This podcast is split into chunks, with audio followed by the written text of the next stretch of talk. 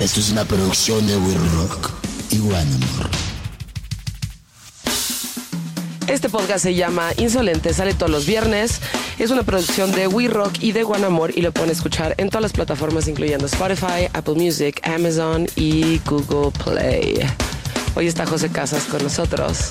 José Casas es economista en rehabilitación y restaurantero en desintoxicación. Le apasiona la educación y desde hace cinco años es parte del consejo de Fundación Educa. Inició su certificado en desarrollo personal en coaching y esto lo llevó al chamanismo, la psicología transpersonal, la psicología humanista y durante más de cinco años se ha entrenado como terapéutico para sesiones con psicotrópicos. Hace dos años fundó Reborn con la intención de crear una plataforma para acompañar personas en procesos de transformación profundos y ofrecer programas adecuados de preparación e integración para quienes buscan los psicotrópicos como herramienta de desarrollo.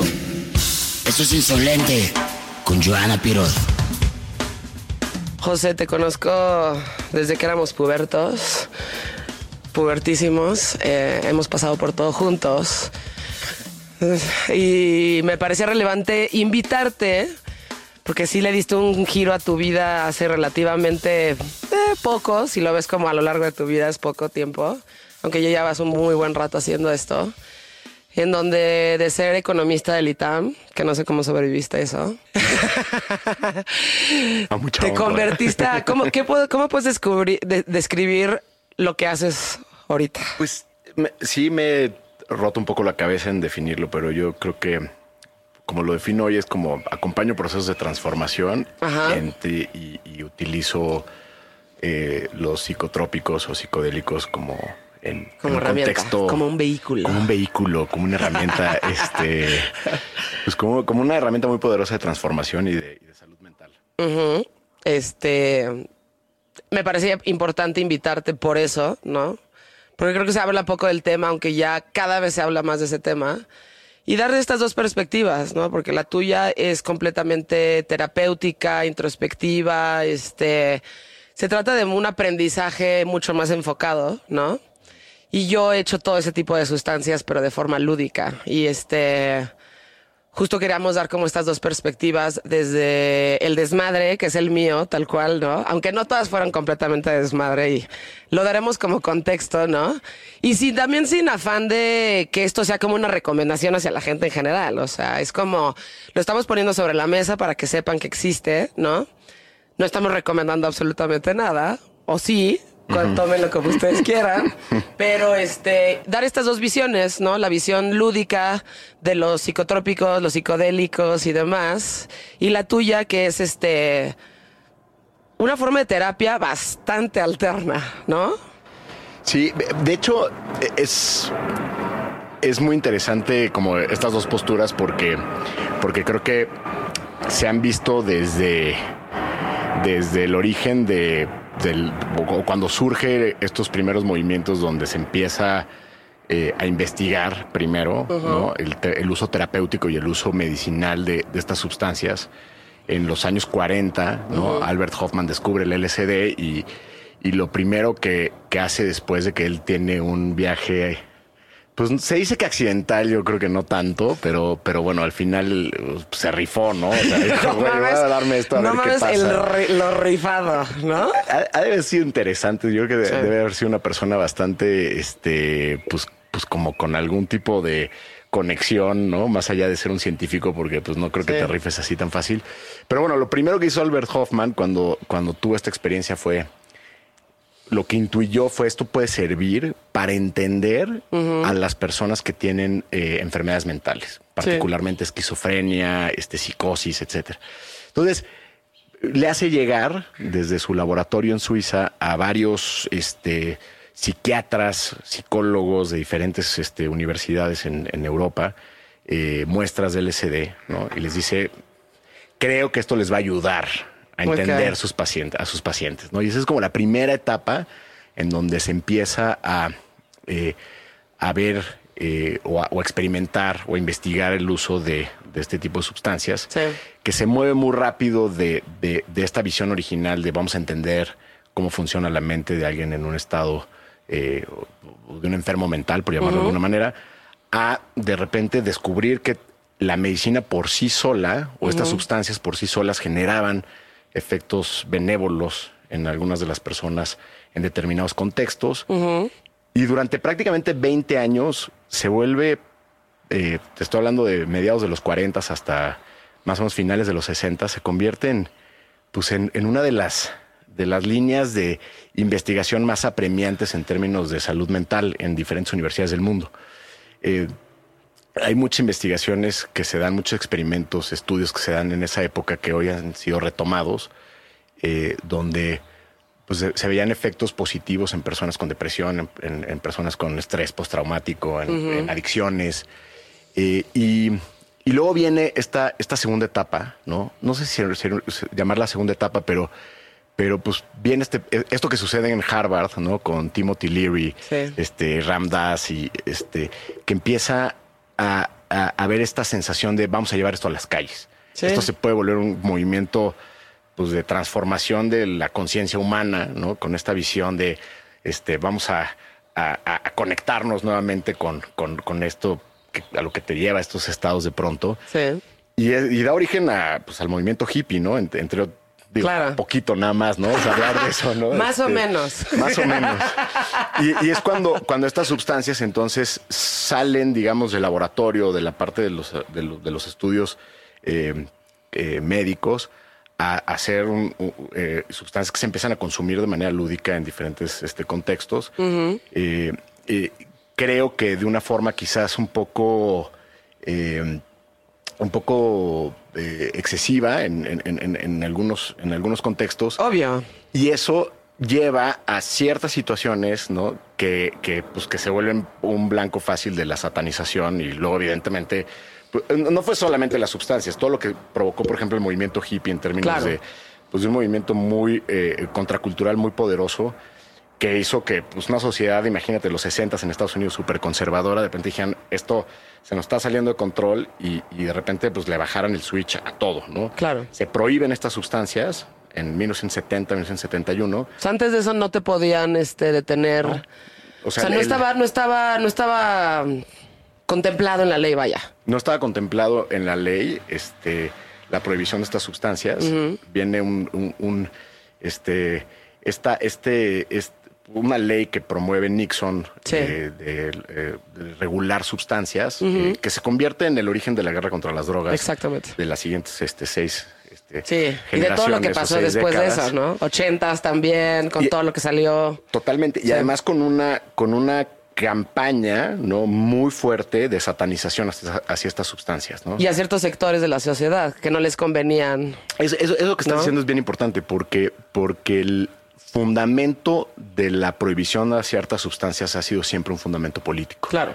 Eh, si tú ves el nivel de toxicidad que tiene, por ejemplo, el LSD, la psilocibina, el DMT, la mescalina, en términos del daño que le hace al cuerpo, Sí. no, no se acercan Ni pero, cer- sí, ni- o sea, a nada. Nada de lo que te provoca, por ejemplo, el alcohol, la Claro. cocaína, el tabaco, ¿no? Sí. Entonces, no hay un tema de salud pública que, que sustente esta prohibición. Sí, era mucho más político y social. Político y social, este, escuché hace poquito una entrevista con, con Michael Pollan, que acaba de publicar su segundo libro sobre el tema. Eh, y lo que él eh, decía es que también fue una forma de atacar a ciertas poblaciones con, con pues, que eran incómodas para la sociedad americana, ¿no? Sí. Este, negros, hispanos. Mexicanos, o sea, bueno, más bien todos los hispanos, todos los negros, ¿no? Este, y todas las entonces minorías, ¿no? Que eran incómodas, tal cual. Para el, para el, para el WASP, ¿no? Totalmente. Para el americano como un anglo, anglosajón, este, ya sabes. Exacto. Entonces, ¿cómo, le pegas a ese tipo de poblaciones eh, con una razón justificada, entre comillas? Pues Sí. de- identificas qué están consumiendo Sí. y, pues bueno, pues, los atacas a través del consumo, ¿no? Eh, de, de estas sustancias, marihuana, este, y bueno, todas estas este, drogas, ¿no? Eh, y, y bueno, pues esto, esto lleva a que durante muchísimos años, todos los que nacimos a finales del siglo pasado, qué cabrón se escucha eso, ¿no? A finales del siglo A pasado. finales del siglo pasado, ¿no? Este, Música clásica atrás. exacto. Este, todos los que nacimos en esa época, pues crecimos con esta imagen del huevo estrellado en aceite. Decía, esto es lo Del que le pasa al cerebro, ¿no? Con tu, con Que era Nancy Reagan, la que era como la vocera de esa campaña antidrogas en Totalmente, ese momento. totalmente. Yo nací y, bueno, sí, y viví en esa época en Estados Unidos y me acuerdo perfecto de los comerciales y de la campaña y de cómo la Nancy Reagan y Ronald Reagan salían a decirte como, ya sabes, just say no. Como, además como si fuera tan fácil, just say no. Just say no. Ok, es exactamente lo que voy a hacer. Exacto. Sobre todo porque lo dices tú, Nancy, ¿no? Así, Sobre todo eh, porque si lo dices tú, Nancy, es porque debe de ser algo real y completamente cierto. Pero sí, Claro. me acuerdo muy bien de esa campaña. Y incluso, digo, sin salirme tanto del tema, fue esta, este, ya sabes, le salió el tiro por la culata. Porque hasta ahora la pinche camiseta esa que dice Dare es como yo quiero tener eso, güey. ¿Ya sabes? Ah, sí, no sabía. Sí, sí, sí, yo, te- yo todavía la tengo. O sea, la Dare la tengo todavía. Y es como de, esa era tu forma de decirle, fuck you al sistema. Era como, güey, fuck you fucking Nancy. Ya sabes. Y además voy a comprar la camiseta y me voy a drogar. Y, y- y lo que dices es, es muy cierto, ¿no? O sea, también eh, al, al hacer prohibidas estas sustancias, pues también se volvieron en un acto de rebeldía. Yo creo que Por mucha supuesto. gente, eh, porque sí hay sustancias dentro de, dentro de, dentro de las que se regularon o las que se prohibieron, que sí pueden ser que sean mucho más tóxicas y mucho más adictivas. Y generan una serie de problemas, ¿no? El crack, la cocaína, la heroína, ¿no? O sea, hay, una crisis Sí, toda muy la cosa, importante. el, el crack en los 80 era una cosa, Y sigue siendo. sigue siendo terrible. Pero, pero bueno, entonces en realidad era como todas estas sustancias o, o son anti-establishment o son un acto de rebeldía o son una serie de cosas, ¿no? Eh, ¿Qué pasa? A partir del 2006 se retoman ciertas investigaciones eh, a, a nivel de, pues un poco lo que se había quedado ahí como en el cajón de, lo, de, de estas, de estos 20 años de investigación que fueron muy prometedores en su momento. Y, y- y empieza a ver otra vez esta, esta exploración hacia, hacia el- los efectos que puede tener a nivel terapéutico algunos psicotrópicos. Eh, y, y es impresionante porque pues, en menos de 20 años eh, eh, está habiendo una transformación muy profunda, sobre todo en los últimos cinco años. Yo lo identifico como de un cambio de, pues, de, de visión y de, y de narrativa. Muy curioso porque pues pareciera que iba a ser mucho más lento y mucho más difícil contrarrestar tantos años de, de, de una política antidrogas y de, y de ya un paradigma, ¿no? De esto, esto te va a hacer daño, esto es malo. Pero, pero yo creo que al contrario, lo que sucede es que es tan crítica el- la situación actual de salud mental, no solamente en Estados Unidos, sino en todo el mundo sí, sí, sí, occidental. sí. Y la gente se ha dado cuenta que eh, los, los medicamentos alópatas, los antidepresivos, tal, tal, pues, pues pueden me ayudar en el corto plazo, pero a la larga también son adictivos y también generan una serie de efectos secundarios. Y realmente no atacan el- la raíz del problema, esa es la cosa. Como cualquier medi- medicamento de- o sea, del mundo occidental, digamos, ¿no? Es como un placebo o es un anestésico en general, ¿no? Para quitarte una cosa que tú sientes, pero realmente no está llegando al fondo de la situación de por qué tienes eso, ¿no? Y, y- y responde mucho también a, a- a, pues, a cómo enfrentamos la vida, ¿no? Hoy en día, que es, a mí no me hagas trabajar, a mí dame la solución rápida, ¿no? Sí, sí, también. O sea, me, estoy, me, está, me está cargando la chingada con ansiedad, con depresión, con tristeza. Dame algo que me lo solucione Dame algo que me lo solucione. Y que, que- que además pues, se vuelve un proceso eh, a veces. O sea, yo, yo, yo, no, yo no estoy en contra de los medicamentos antidepresivos porque creo que hay gente que sí los necesita para Claro, tener cierta sí, sí. estabilidad. Pero sí creo que hemos llegado a un punto donde, donde somos una sociedad sobremedicada, ¿no? Sí. Eh, a ver, te, te divorcias, este, truena tu negocio. Pues claro que va a estar triste. Sí. Claro que vas a estar sacado de onda, claro que vas a tener miedo al futuro y tal, tal. Pero es un proceso que como seres humanos tenemos que enfrentar. Por supuesto. Si lo, si te medicas inmediatamente, pues ok, vas a tener la ilusión de no estar pasando por ese proceso. Exactamente. Pero está allá adentro. O sea, Exacto. adentro. No estás llegando al problema de raíz, estás como anestesiándolo un rato, ¿no? Pero el problema sigue estando ahí y en el momento en el que te dejes de tomar ese antidepresivo va a volver a surgir. Y lo que está muy cabrón es que el, el- el antidepresivo lo que hace es que realmente congela a nivel emocional lo que sea que está originando la ansiedad, el miedo, la depresión, etcétera. Eso me parece muy cabrón, o sea, ¿cómo puedes bloquear una parte muy específica? O sea, claro que así funciona con todas las sustancias, ¿no? Pero es cabrón cómo ha llegado la ciencia a un punto en donde tal cual te bloquean un punto, ya sabes, Pero lo en donde es ya que no, no te bloquea un sientes eso. O sea, el- el- el- la crisis de los antidepresivos es que en realidad te congela tu capacidad de sentir. De alguna manera, o sea, de Órale. hecho, eh, uno de los efectos secundarios que está ya documentado con, con antidepresivos es que después de cierto tiempo la gente tiene esta sensación de ya no siento. Des- me desconecto de mi capacidad de sentir. Güey, eso estás bien triste. Es que, es que imagínate, o sea, pues, pues, o sea, y, ok, no vas a tocar tu dolor, pero pues entonces tampoco vas a tocar tu emoción y tampoco vas a tocar tu... Tampoco vas a tocar el amor este, el y tampoco amor. vas a tocar el, lo que es sentirte auténticamente feliz, ¿no? Sí, o Este, motivado, ajá. o emocionado, creativo, o muchas cosas que no son procesos intelectuales, son procesos emocionales. Madres. Pues, ¿qué pasa? La gente empieza a perder desde el líbido hasta, hasta pues, la capacidad de sentir, empieza a tener esta sensación.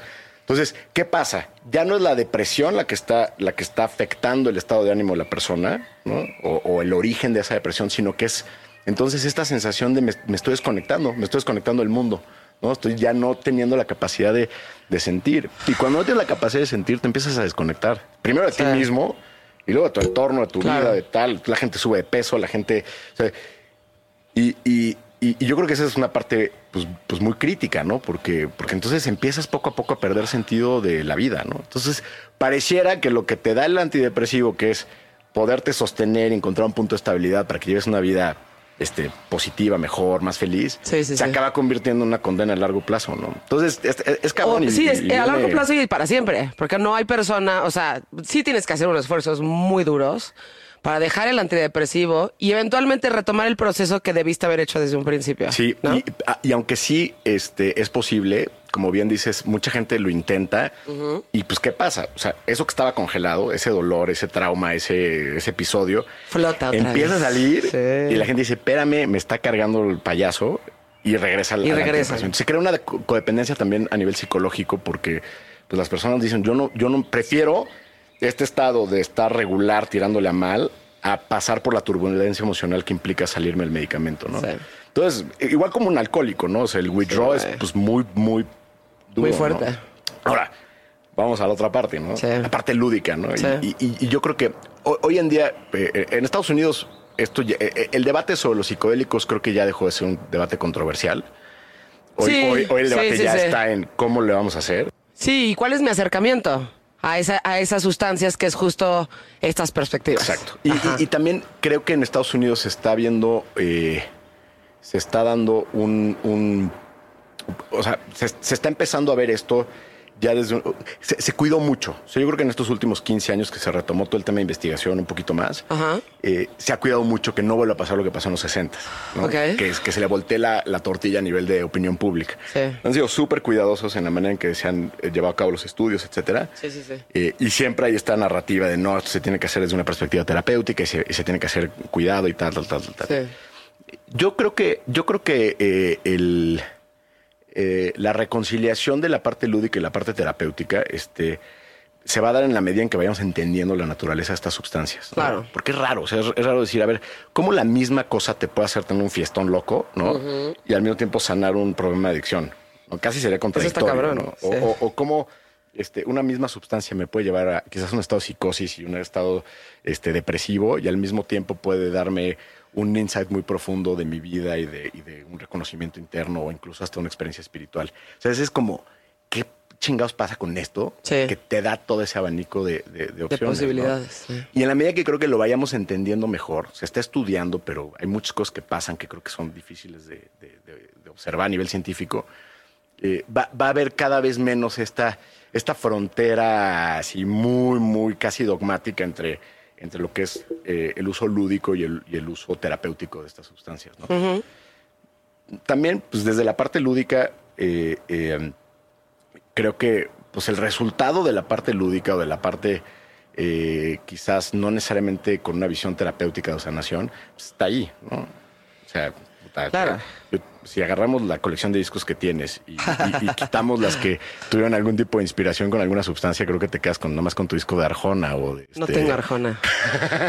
Cabrón. Pero sí, me quedaría con este. No, pues güey, nada. O sea, porque hasta burbujas que está por ahí, o parchís, creo que tiene algún, este, alguna parte ahí como que juega con esto, ¿no? Entonces, ¿qué pasa cu- cuando, cuando escuchas música, por ejemplo, en un estado alterado, en, en LSD? No, o pues en- güey, o sea, se, no, o sea, Sí, digo, yo no sé, güey. O sea, yo básicamente, y una vez más reitero que esta no es una recomendación, y estoy hablando desde lo que a mí me ha tocado vivir, ¿no? Y lo que yo decidí hacer por voluntad propia, que además yo realmente no le entré a todo esto hasta que cumplí 30, ¿no? Porque antes de eso la verdad no me sentía preparada, o sea, como que sabía que estaba ahí, sabía que estaba en el radar, mm, no me llamaba tanto la atención, ¿no? Y pues lo dejé ahí y sabía que eventualmente, como te llegan todo en la vida, iba a haber un punto en donde iba a ser como, ok, ahorita ya es un buen momento para poder hacer eso. Ahora, ya sentía que estaba en un punto en mi vida donde ya había entendido muchas otras cosas como para poder hacer esto y que me fuera bien, ¿no? O sea, porque me ha ido bien en todos esos, pero toda la pandemia básicamente me la viví en nacido. Y este, sí, sí, sí. O sea, dosis, algunas muy pequeñas, otras considerables, pero este, sí, y fue la neta, muy terapéutico, muy bonito, este, muy divertido, güey. Este. Y sí, o sea. obviamente, siendo una persona que escucha mucho música y que le encanta, pues ya aprendes a valorar la música por per se, ¿no? Ahora, le añades este una sustancia y sí te, te altera y te, te, te hace como ver muchísimas cosas que no habías visto, ¿no? Eh, es súper bonito y en este podcast hemos dicho varias veces, por ejemplo, que no es una coincidencia que el alcohol, digo, el alcohol no vamos a hablar de ese tema, pero las sustancias en general se llevan mucho con la música, porque sí te lleva a un punto o un, este, un estado mental o emocional en el que no estarías si no estuvieras o escuchando música o haciendo eso. Entonces, si, me- si mezclas estas cosas, ¿no?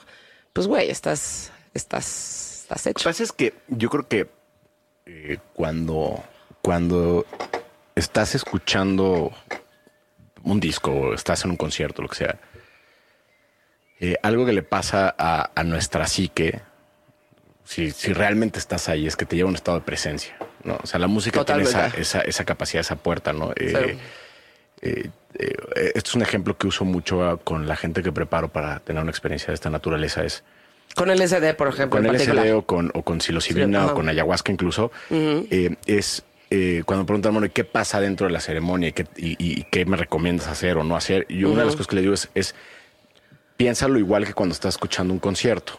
Ok. Eh, cuando realmente disfrutas la música es cuando tu mente deja de estar presente. O sea, si tú estás escuchando una canción y estás pensando, putas, que a huevo, es que este güey era muy bueno en la batería y tal, tal, tal, o, o- o no sé, estás escuchando un concierto de música clásica y, y- y- y estás oyendo a Beethoven y estás pensando, ay, no mames, este cabrón le escribió esto cuando estaba sordo. En realidad no estás teniendo la experiencia de la música. Estás, Sí, no. estás juzgando, está- tu mente está como... Sí, sí, como- sí. Estás sobreanalizando una cuestión que en realidad, que en realidad debe de ser como un estado de hipnosis, ¿no? En donde estás metido en la música y estás este medio sintiendo desde tu perspectiva, obviamente, ¿eh? porque cada quien pues, lo ve de forma diferente. Pero sí, este, lo que dices de la presencia es muy importante, porque yo creo que estas sustancias en particular, ¿no? Te llevan a estar muy presente. Y hay alguna cosa ahí adentro de ti que te lo enseñan, ¿no? O sea, te lo enseñan y te lo están poniendo ahí y no hay forma de evadirlo, güey. Entonces, sí tienes una presencia muy, muy fuerte. Ahora, lo que veas en esa presencia ya depende de ti, ¿no? Pero de que estás en un estado de estar presente, totalmente. Y eso es lo que do- donde yo creo que se combinan este, estos universos de lo lúdico y de lo terapéutico, ¿no? Eh, eh, de cierta forma, ¿no? En, en el estado de presencia, ¿no? Quizás para finalidades diferentes, ¿no? Pero, pero yo creo que es eh, la manera como se le describe o una de las maneras como se le describen a los psicodélicos es expansores. ¿no? Entonces te expande, literalmente expande tus sentidos, expande Sí. tu capacidad auditiva, expande tu capacidad sensorial. Y, y eso, y ese proceso expansivo te, te lleva de alguna manera a derribar ciertas estructuras mentales, particularmente las estructuras del ego, que es la que está juzgando todo el tiempo, la que está poniendo etiquetas y Sí, tal. sí, sí, sí. Entonces, es, es, es, es muy distinto la experiencia de escuchar música eh, totalmente sobrio a escuchar música eh, con, con alguno de estos estados por... Pues porque le estás metiendo un ecualizador, le estás metiendo un eh, eh, potenciador al, al- al- a lo que a lo que estás percibiendo, a tu capacidad de percepción. Sí. ¿no? Eh, entonces, al final creo que, creo que, eh, o sea, creo que sí hay ciertas, ciertos temas que, que igual al ratito mencionamos como preventivos y, Claro. y hay que tener cuidado también. este, sí, sí. eh, pero, pero creo que, eh, o sea, creo que seríamos una sociedad bastante más funcional si nuestras sustancias de esparcimiento fueran expansores en vez de depresores. Ok. Si se normalizara, y a lo mejor este, va, a ser, va a sonar muy controversial esto, pero si se normalizara el que en vez de beber alcohol en las fiestas, este, tomáramos este, psilocibina o alguna otra sustancia. Sí. Eh, porque lo que sucedería sería, aprenderíamos a divertirnos en estados amplificados, no en estados depresivos. ¿no? Este, y, y- y- y lo que sucede con el estado depresivo, con el alcohol particularmente, es que sí, al principio te derriba ciertas barreras, pero, pero lo que está pasando es que tu conciencia está colapsando. Párale. Entonces, sí, al principio colapsa tu deber ser, ¿no? Tus estructuras, tu pose, tu tal. Y entonces hay un momento en donde te sientes tú mismo, ¿no? Dices, puta, es que este soy yo, ¿no? Sí. El que el bailarín y el este dicharachero y el, ¿no? Pero después de un rato tu conciencia sigue colapsando. Sí. Y pasa de, las estructuras este, intelectuales a las, a las estructuras emocionales. Y tocas con las estructuras emocionales. Claro. ¿no? Ya por ahí de la sexta cuba, séptima cuba. ¿no? sí, pero de una manera desordenada y, y colapsando. Sí. O sea, empiezas con el abrazo eh, al güey de al lado de la barra que nunca habías visto en tu vida y puta, eres mi hermano. ¿no? Y, este, pusiste cara así como de, no, nunca me ha pasado. Eso nunca me ha, eso nunca me ha sucedido. Exacto. Y, y- y eventualmente, eh, conforme, conforme le vas aumentando la dosis, en este caso de alcohol, pues este, llega un momento en donde tu conciencia se empieza a, a- verdaderamente a, a- a diluir. O sea, ya, ya no, ya Sí, no hay sí, sí. coherencia, ya no hay claridad. O sea, es imposible que después de 18 drinks tengas una revelación de, Sí, no, no, de no. tu ser interior, de. Tu, de tu vida. de Entonces, pues son, a ver, eh, eh, creo, creo que, creo que es, es algo bien interesante porque creo que vamos a pasar muy rápido de una narrativa de, de lo que está prohibido Ajá. o de lo que hace bien o mal, que ha sido más bien un tema político, a, a ya más bien cómo, cómo usamos estas sustancias. ¿no?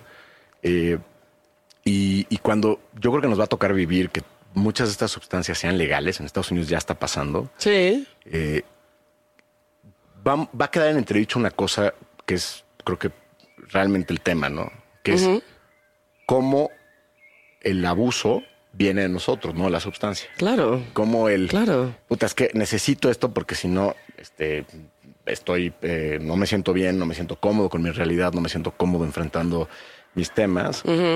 Y eso creo que lo manifestamos todo el tiempo. Con comida, con azúcar, con café, con cigarro, con, Con ta, ta, todo. ta, ta, Con muchísimas cosas. Con acciones.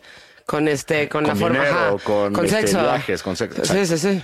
O Entonces, sea, pues a eso, eh, que creo que ahí va a ser más bien el debate. sí.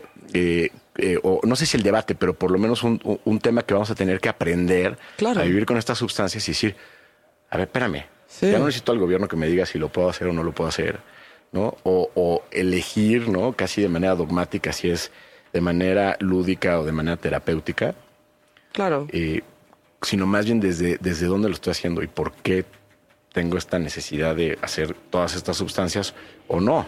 Y, Sí. está cabrón. o sea, Ahora, otra de las difícil, cosas ¿no? que siento que es, es la raz- otra razón, de tantas razones por las cuales el gobierno también lo prohíbe, es porque la gente que justo no sabe aprender de esto y sabe medirse, que es algo que vas aprendiendo con los años, ¿no? Pues sí es un costo muy alto en cuestión de salud, ya sabes, de salud pública. O sea, Pero si esa fuera la razón, estaría prohibido no el es la tabaco. única. Estaría prohibido el alcohol. Y, y en Estados Unidos ya hubo, No, ya hubo porque, ese pues, antecedente. ajá, pero, pero porque las tabacaleras y la gente que produce alcohol, pues les pasa súper moches al gobierno Entonces, y se hace mucho es un tema político y no es un tema de salud pública. O sea, ese es el punto al sí, final, ¿no? sí. Este, y, y yo creo que yo creo que como sociedad tenemos que llegar a ese punto de maduración de decir, a ver, o Pues sea, sí. Claro. que se publicó en Inglaterra en 2010, que combinaba una serie de factores de, o sea, el daño que hacían sustancias. Y no Sí. solamente a nivel toxicidad, sino también a nivel de daños psicológicos, daños sociales, violencia, Sí, violencia intrafamiliar, en fin, una serie de, de condiciones. En primer lugar está el alcohol. por, por supuesto. Y no me sorprende absolutamente nada. Más arriba que la cocaína, que la heroína, que el crack. sí, sí, sí, sí, sí. En último lugar estaba la psilocibina. En último lugar. Que por decir psilocibina, para la gente que no sabe, es este honguitos. Nombre científico, Hongus maxicus. Honguitas. Hongus maximus. Y, y los riesgos que tiene el honguito son, eh, cuando, en, en esa clasificación, los Ajá. riesgos no eran físicos, no es de... de- de- sí, no es un daño no físico, es un daño a físico, tu de, "Ah, cuerpo. es que te va a generar después, este, como el tabaco, ¿no? Un problema de respiración o el alcohol, un nivel, un problema Sí, en el sí, hígado. sí. Los daños identificados en, en estos estudios de la psilocibina eran daños psicológicos. Entonces, ¿por qué? Porque sí, estas sustancias tampoco son inocuas, tampoco es como, ah, te la puedes tomar, no pasa nada. Sí, no, no, no. Y justo por lo mismo, como son amplificadores, puede ser que la persona, te voy a poner un ejemplo que vemos muy seguido. ¿no? Ok. Tú tienes una persona que, tuvió, que, que- que vivió un, un proceso de trauma muy, muy duro en la infancia. Ok. Abuso sexual, violencia, llaman lo que quieras. ¿no? Sí. Para que la persona de alguna manera pueda subsistir este, a, nivel, a nivel de su psique, la psique crea una serie de mecanismos de defensa Sí. que muchas veces llevan a que la persona incluso no recuerde ese episodio. Sí, claro. O sea, se queda ahí almacenado, ¿no? Eh, porque, porque hay una sabiduría interna en el cuerpo y en la psique que sabe que si tocas ese episodio, si ese episodio vuelve a salir a la conciencia, quizás la persona no lo pueda Procesar. asimilar y eso lo lleva a tener un- una ruptura interna que lo puede llevar a un estado literalmente de psicosis. ¿no? Ok. Eh, entonces, ¿qué, ¿cuáles son los riesgos de estas sustancias que de pronto, pues tú no tienes idea de eso porque, porque tú no lo tienes consciente? Nunca este, habías hecho alguna sustancia de esas, o sí, porque te puede pasar no la primera, no la segunda, a lo mejor la décima vez que lo haces. Y estás en una fiesta y llevas dos porros y llevas 15 cubas y te das este, un, un ácido, ¿no? Y entonces, en esa combinación, no, no es muy recomendable mezclar No, sustancias. Sí, sí, sí pueden no ah, mezclar absolutamente Y nada. sobre todo pues alcohol, alcohol y Y- y expansores. otro- ajá, exacto. Porque uno es depresor, y Depresor y expansor. Entonces le estás metiendo un cortocircuito ahí a tu sistema. Pero entonces, este, pues im- imagínate que entonces esa persona de pronto tiene lo que mucha gente conoce como un mal viaje, donde revive este, este episodio traumático. Y estando el impacto a nivel de la psique, revivir algo así, que la persona entra en un estado, pues puede estar en un estado, en, en un estado psicótico, en un estado, Sí. o de muchísima ansiedad, de muchísimo miedo, de muchísima, este, eh, pues sí, de, de- de- de muchísima violencia interna, que incluso después del- de, la experiencia, semanas, meses, incluso años después, este, le cuesta trabajo recuperar esa estabilidad este, emocional y, y- y- y de su psique. Entonces, Sí. entonces yo, yo sí creo que, que eh, eh, a ver, eh, en la parte, en la parte de- del debate si, si es, si es este, recomendable hacer esto de manera lúdica o no, yo diría que, que- que creo que es un ca- es caso por caso y Sí. ahí es donde a veces puede ser delicado. Yo creo que las personas, o sea, yo, yo- yo lo que le diría a alguien que nunca ha hecho una sustancia de estas es, yo, quizás lo que le diría es primero lo de manera terapéutica, porque te va, Sí. te va a proteger un poquito Particularmente más. si tienes miedo. Si no tienes miedo, pues ni siquiera vas a preguntar, ¿no? Está Seguramente. Pero si hay algo, si hay una, eh, una vocecita que te está diciendo, hoy no sé, no sé, no sé, la respuesta es hazlo de primero de manera Sí, hazlo, terapéutica. hazlo acompañado, hazlo con alguien que te puede contener, que te puede guiar, Claro, que te claro, puede ayudar claro, a integrar una experiencia como estas. Sí. Si es que llegaras a una experiencia, a lo mejor te va muy bien y descubres Sí. que, que la sustancia te, te- te acomoda, te hace bien. y, y eventualmente puedes decidir hacerlo de manera, este, de manera lúdica. Claro. O sea, yo creo que, pero ya es un, a partir de tu propio conocimiento y el conocimiento con la sustancia. Yo creo que más que el miedo, porque también puedes no tener miedo de subirte a un coche a 400 kilómetros por hora y, y ponerte en la madre, ¿no? O sea, Sí. no- yo creo que Pero no tuviste miedo en ese proceso. mo- moriste pero sin miedo, ¿no? Exacto. Yo, yo creo que o sea, al final, pues parte de lo que, de lo que viene es también tener información y decir, a ver, Sí. ni Sí, la sí. marihuana es tan inocua como nos la han vendido, ni el alcohol, este, no te pasa nada, ¿no? Exacto. Este, o sea, hay gente que de pronto, es más, yo te puedo decir que yo no he conocido a nadie hasta hoy, con Ajá. 41 año- años de edad, que pueda decir, oye, qué bien le hizo empezar a tomar. Sí, no, nada, nadie. Así, puta, Nadie. Güey, qué buena persona qué se ha buena persona convertido. se ha convertido a partir- Yolanda, Yolanda. desde que se echa sus cubas. O sea, podrás decir, se volvió más cagado durante la peda y tal, tal, Sí. pero, pero, pero Tal vez digas, más "Oye, divertida". La persona se volvió una persona, un mejor papá, un Sí. mejor este, empleado. o sea, Una persona más ej- ejemplar. ejemplar, virtuosa, No, este, no. normalmente no. No, ni yo. Todo lo contrario. O sea, todo lo contrario. Nunca nadie dice, güey, este, te recomiendo chupar. Te recomiendo chupar, ¿no? Así no me está yendo bien en la chamba. Yo creo que se- Yo creo que sería bueno. bien. ¿Sabes qué, ¿Sabes qué te conviene? Una pedota. Y ojo, no, no, tampoco es ponernos en plan de padrecito de. No, mames, de, obviamente no. Simplemente saber que, eh, que, que- a ver, y, y, o sea, no, no, no es satanizar ninguna sustancia, pero también es elegir ciertas sustancias. Y creo que sí hay sustancias que te pueden llevar a este a, a divertirte y a disfrutar y te- te- te- comer con una copa de vinos delicioso y Claro, tal, tal, tal. sí, sí, sí, sí. Es el uso que le das, ¿no? Claro.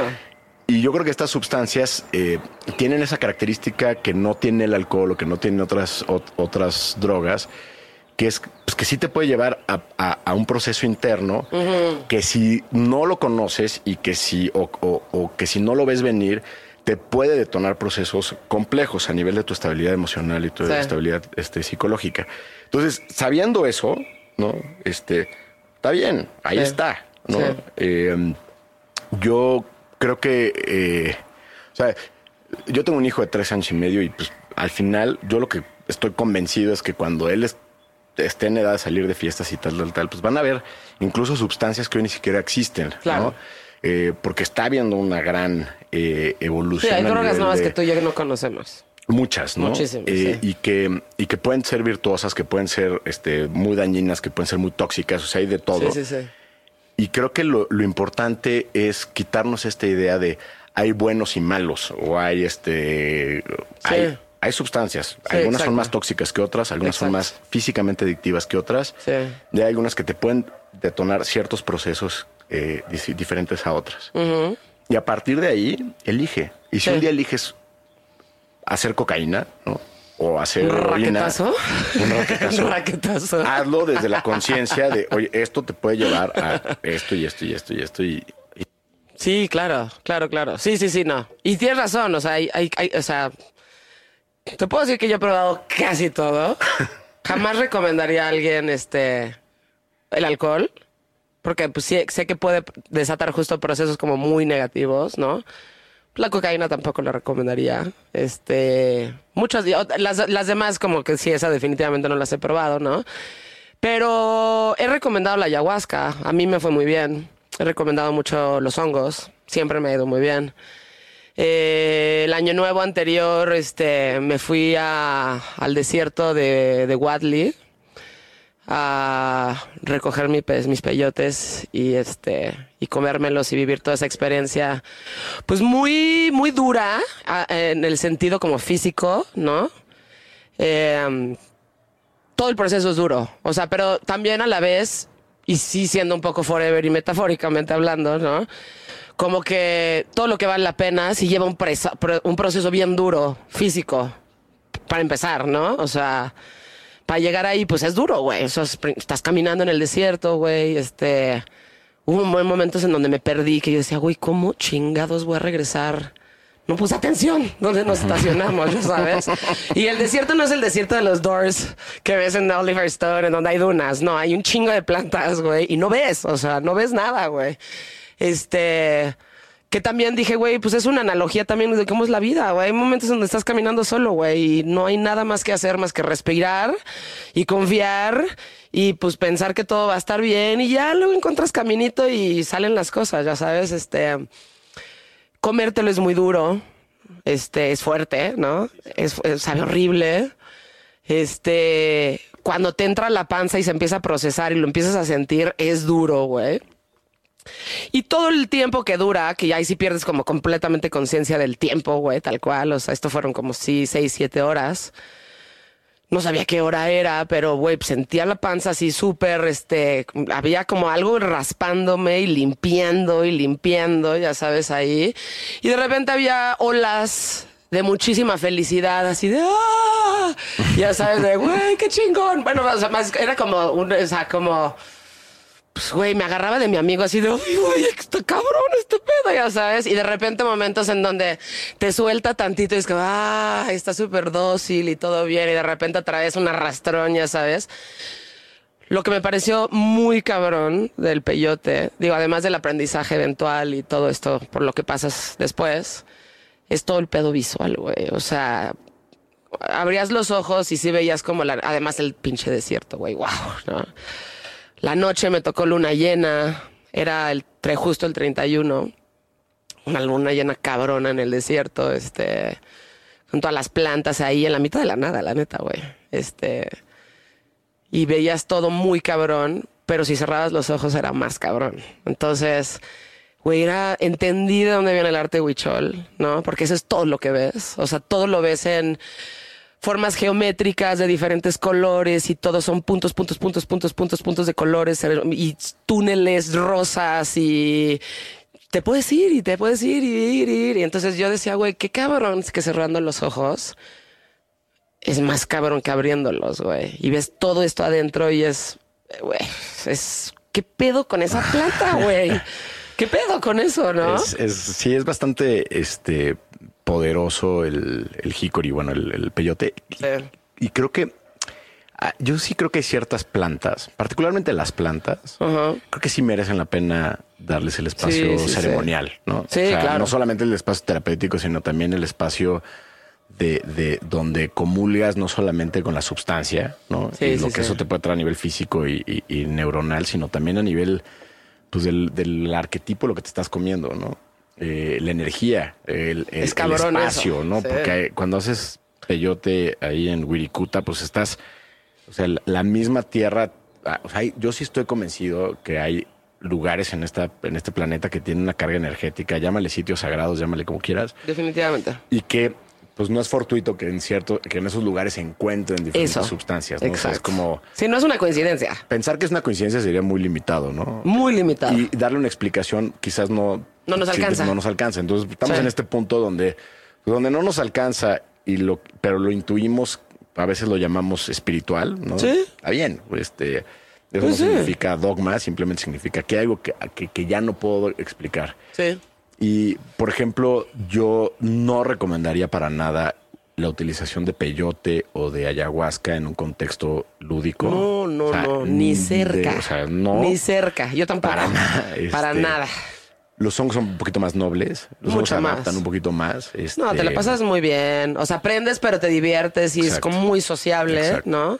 Te cagas de risa, Te de risa, zurras de risa. Este, y son muy bonitos y son muy nobles. Este, Pero también, curiosamente, es también es de las sustancias que pues está, pues se le conocen como los más peligrosos para quedarte en el viaje, los hongos. ¿no? ah, sí. Sí, porque eh, el propio arquetipo del hongo, este, eh, que son los niños sagrados o los niñitos santos, tienen esta característica de, de, de como el viaje es como una especie de juego de espejos, donde es un laberinto que te vas abriendo y cerrando puertas Sí. de diferentes dimensiones. Eh, lo cual es muy poderoso a nivel introspectivo porque te permite darte cuenta de la falsedad de ciertas creencias o de ciertas estructuras mentales con las que Sí. pues, hemos ido cre- creciendo o, in- o introyectando. Pero, pues de repente te puede llevar al punto, ¿no? Como un niño que te pregunta siete veces por qué. ¿Pero por qué? ¿Pero por qué? ¿Pero Sí, por qué? sí, que, sí. que llega Y al te punto puedes ir ahí. Que, que dices, ya, cállate, Ya. ¿no? Pues ya no sé, ya no porque así sé. es, ¿no? Y a ver si ya puso la marrana, ¿no? Con el hongo pasa un poco lo mismo. O sea, eh, puede ser tanto el proceso de cuestionamiento que de repente eh, eh, ll- llegues a un punto en donde, en donde te empiezas a cuestionar, pues incluso fundamentos de tu realidad 3D, ¿no? Desde, un- desde una perspectiva donde ya saliste en una dimensión y, y cuesta trabajo regresar. Entonces, Sí. entonces también eh, yo sí recomiendo que si, que si vas a hacer hongos de manera lúdica, ¿no? uno, no lo combines con, con alcohol en la medida de lo posible. Y dos, que no sean dosis muy, o sea, Muy, sí, muy altas. sí, no, o sea, museum dose, como decía este Terence McKenna, un gramo, gramo y medio, ¿no? Sí, o sea, sí. no te mames con cuatro gramos en No, una no, boda. no, no, no, porque, no, no, no. pues, Y este, además no vele estás en midiendo, o sea, primero poquito, vas viendo, sintiendo. ¿Crees que quieres Eh, tantito? O sea, sí, sí, sí. Pero yo creo que eso lo tienes que hacer en todo. O sea, eso es en todo. Dale tantito y ve cómo te cae. Dale otro tantito y ve cómo te cae. O sea, velo calando y demás, porque si te metes así de entrada, pues güey, no. O sea, no te avientes del tobogán más cabrón de entrada, ¿no? Vas probando los chiquitos. Eso, eso ayuda y hay gente que, por ejemplo, hay gente que, no sé, si vamos a hacer un proceso de dosis alta, Ajá. pues sí empezamos antes con, con- con, a lo mejor con un protocolo de microdosis, ¿no? Que son dosis muy, muy chiquititas, casi no hacen efecto. Sí. Pero te ayudan a que tu cuerpo empiece a reconocer la sustancia y sí, y sí genera en este efecto expansivo, pero a una menor escala, Sí. eh, eh, ciertas situaciones o ciertas como eh, te llevan a, un estado de mayor claridad, te llevan a un estado de mayor concentración, de mayor creatividad, fomenta el pensamiento divergente, o sea, te Sí. permite asociar ideas de campos semánticos muy distintos. Sí. Eh, y, y- y a veces la persona eso le ayuda mucho eh, para, a veces como un proceso solamente de microdosis, sin, sin una dosis alta, o a veces para prepararlos para una dosis alta. Claro. Pero luego también hay personas que es, no, cuando tú lo que necesitas es directo un martillazo en la cabeza este, y, y Pero, eh, en contexto guiado. terapéutico, sí, sí, totalmente. completamente guiado. Eso sí lo entiendo. O sea, tienes que entrar, o sea, no vas a entrar con poco, tienes que entrar con una dosis considerable, pero en un este ecosistema cuidado. O sea, Y otra, otra sustancia que está muy de moda, que es el bufalvarius, que es el 5-MO MO, MODMT, un tipo de DMT, diferente al de la ayahuasca.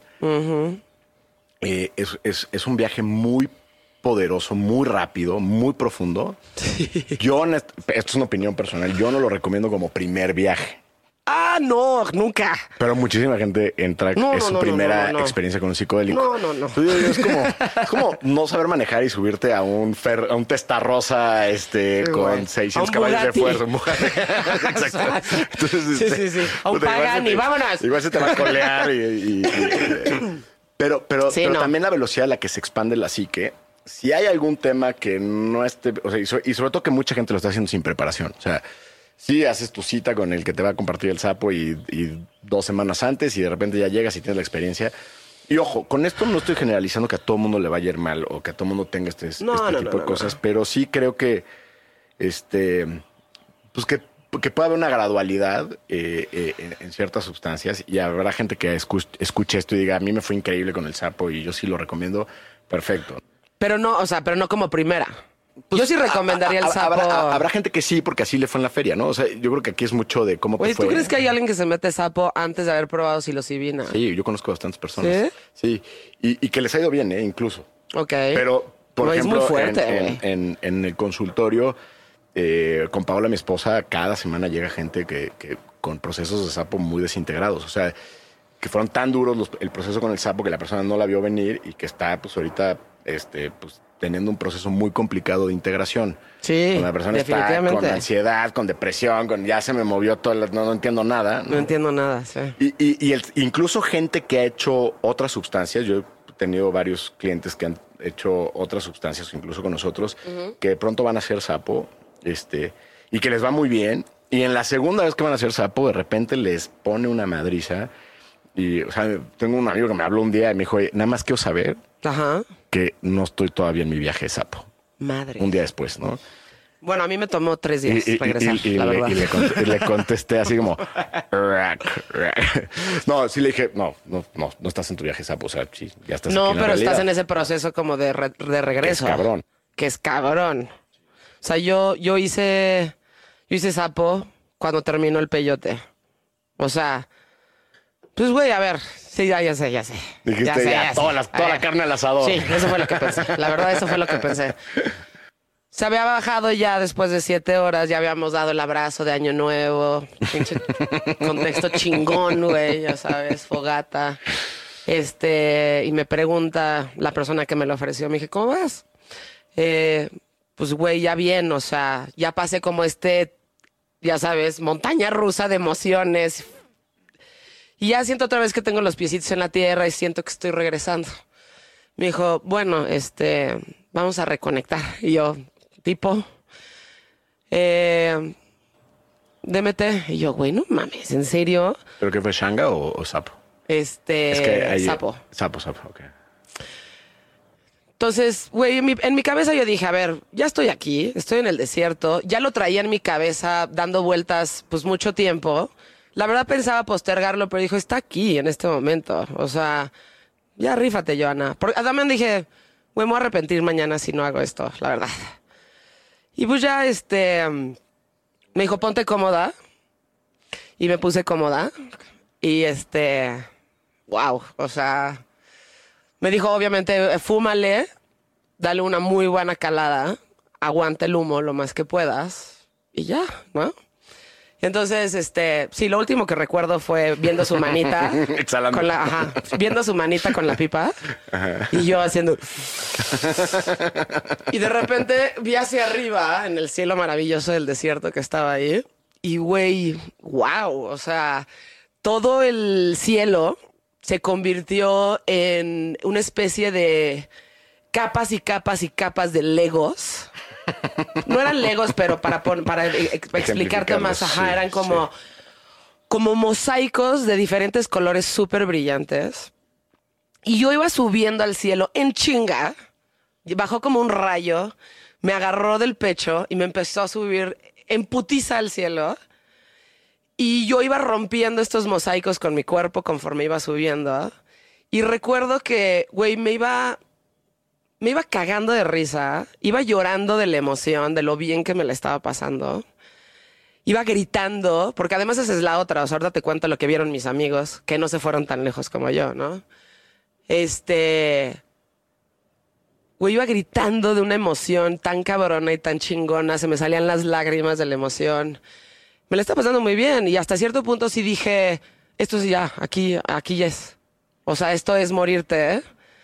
Y si así va a ser, no tengo ningún problema en quedarme aquí. O sea, si esto es así, as- así me quedo. Llegué hasta arriba, estaba flotando en el, universo y de- hubo un momento en donde me caí y hasta la caída fue chida. Cuando regresé, vi un puntito blanco muy a lo lejos que se iba acercando, acercando, acercando. Eventualmente se, se convirtió en la chimenea en donde estaba. Abrí los ojos, mi amigo me estaba como acariciando como la cabeza porque pues me moví mucho y me estaba como sosteniendo. Y le dije, ¿qué hago aquí? Y me dice, güey, pues acabas de tener un viaje muy fuerte en DMT. Y yo, ¿neta? Sí, Joe. Este, lo que nosotros vimos es que, güey, pues te acostaste en la silla y te la estabas pasando muy bien. O sea, tan bien que nos dio envidia tu viaje, ¿no? O sea, estabas llorando, estabas, o sea, estabas cagando de risa. Este, nos dio hasta envidia. O sea, dijimos, wow, qué pedo con Joana, ¿no? Qué bien se la está pasando, güey.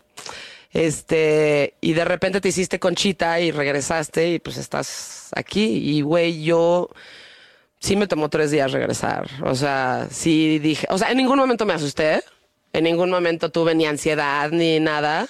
Más bien estuve muy en silencio esos tres días, ya sabes, como muy en mí pensando.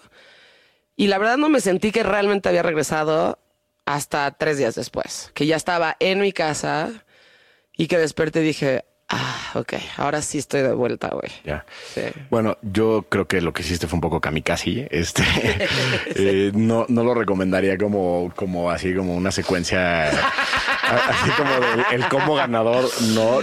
Sí, sí, sí, sí, eh, sí. O sea, al final cada uno vive sus experiencias y muchas veces lo intuyes ya que estás ahí. bueno, Sí, lo- yo creo que sí lo intuyes. Pero también creo que, también creo que el- cada, cada, cada una de estas sustancias, cada medicina también por sí sola abre un proceso muy profundo, ¿no? Sí. Y a veces vale la pena darle ese, ese espacio, ¿no? Ajá. Yo, yo creo que un buen lapso entre un psicodélico y otro puede, debe ser por lo menos cuatro semanas, ¿no? Para, para que puedas terminar de acomodar la experiencia que tuviste, ¿no? Ajá. En tu caso, creo que lo que sucedió fue que fue en realidad una sola experiencia dividido en dos sustancias y, y- y evidentemente cuando, cuando, cuando tomaste el sapo, pues tú sí que no estaba a través de regreso del, del viaje mezcalina, o sea, estabas Sí. todavía regresando de ese viaje y otra vez viene otra expansión.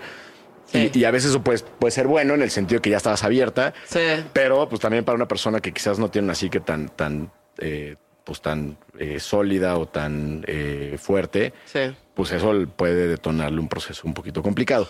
Definitivamente. No El recomendable. sapo, es, el sapo hay que creo que tenerle cuidado y tenerle respeto. eh, y yo creo que, eh, o sea, cosas que son muy importantes es, por ejemplo, gente, eh, est- est- est- este tipo de sustancias, regla así número uno, nunca se mezclan con antidepresivos o ansiolíticos. O sea, esos Sí, eso sí. a Es muy nivel importante neuro- neuroquímico, eh, la mayoría de los antidepresivos eh, se van directamente a los neuroreceptores de la serotonina, bloquean esos neuroreceptores que es por donde entran estas sustancias y, y- y eso genera una serie de puede generar una serie de complicaciones que no es nada recomendable, ¿no?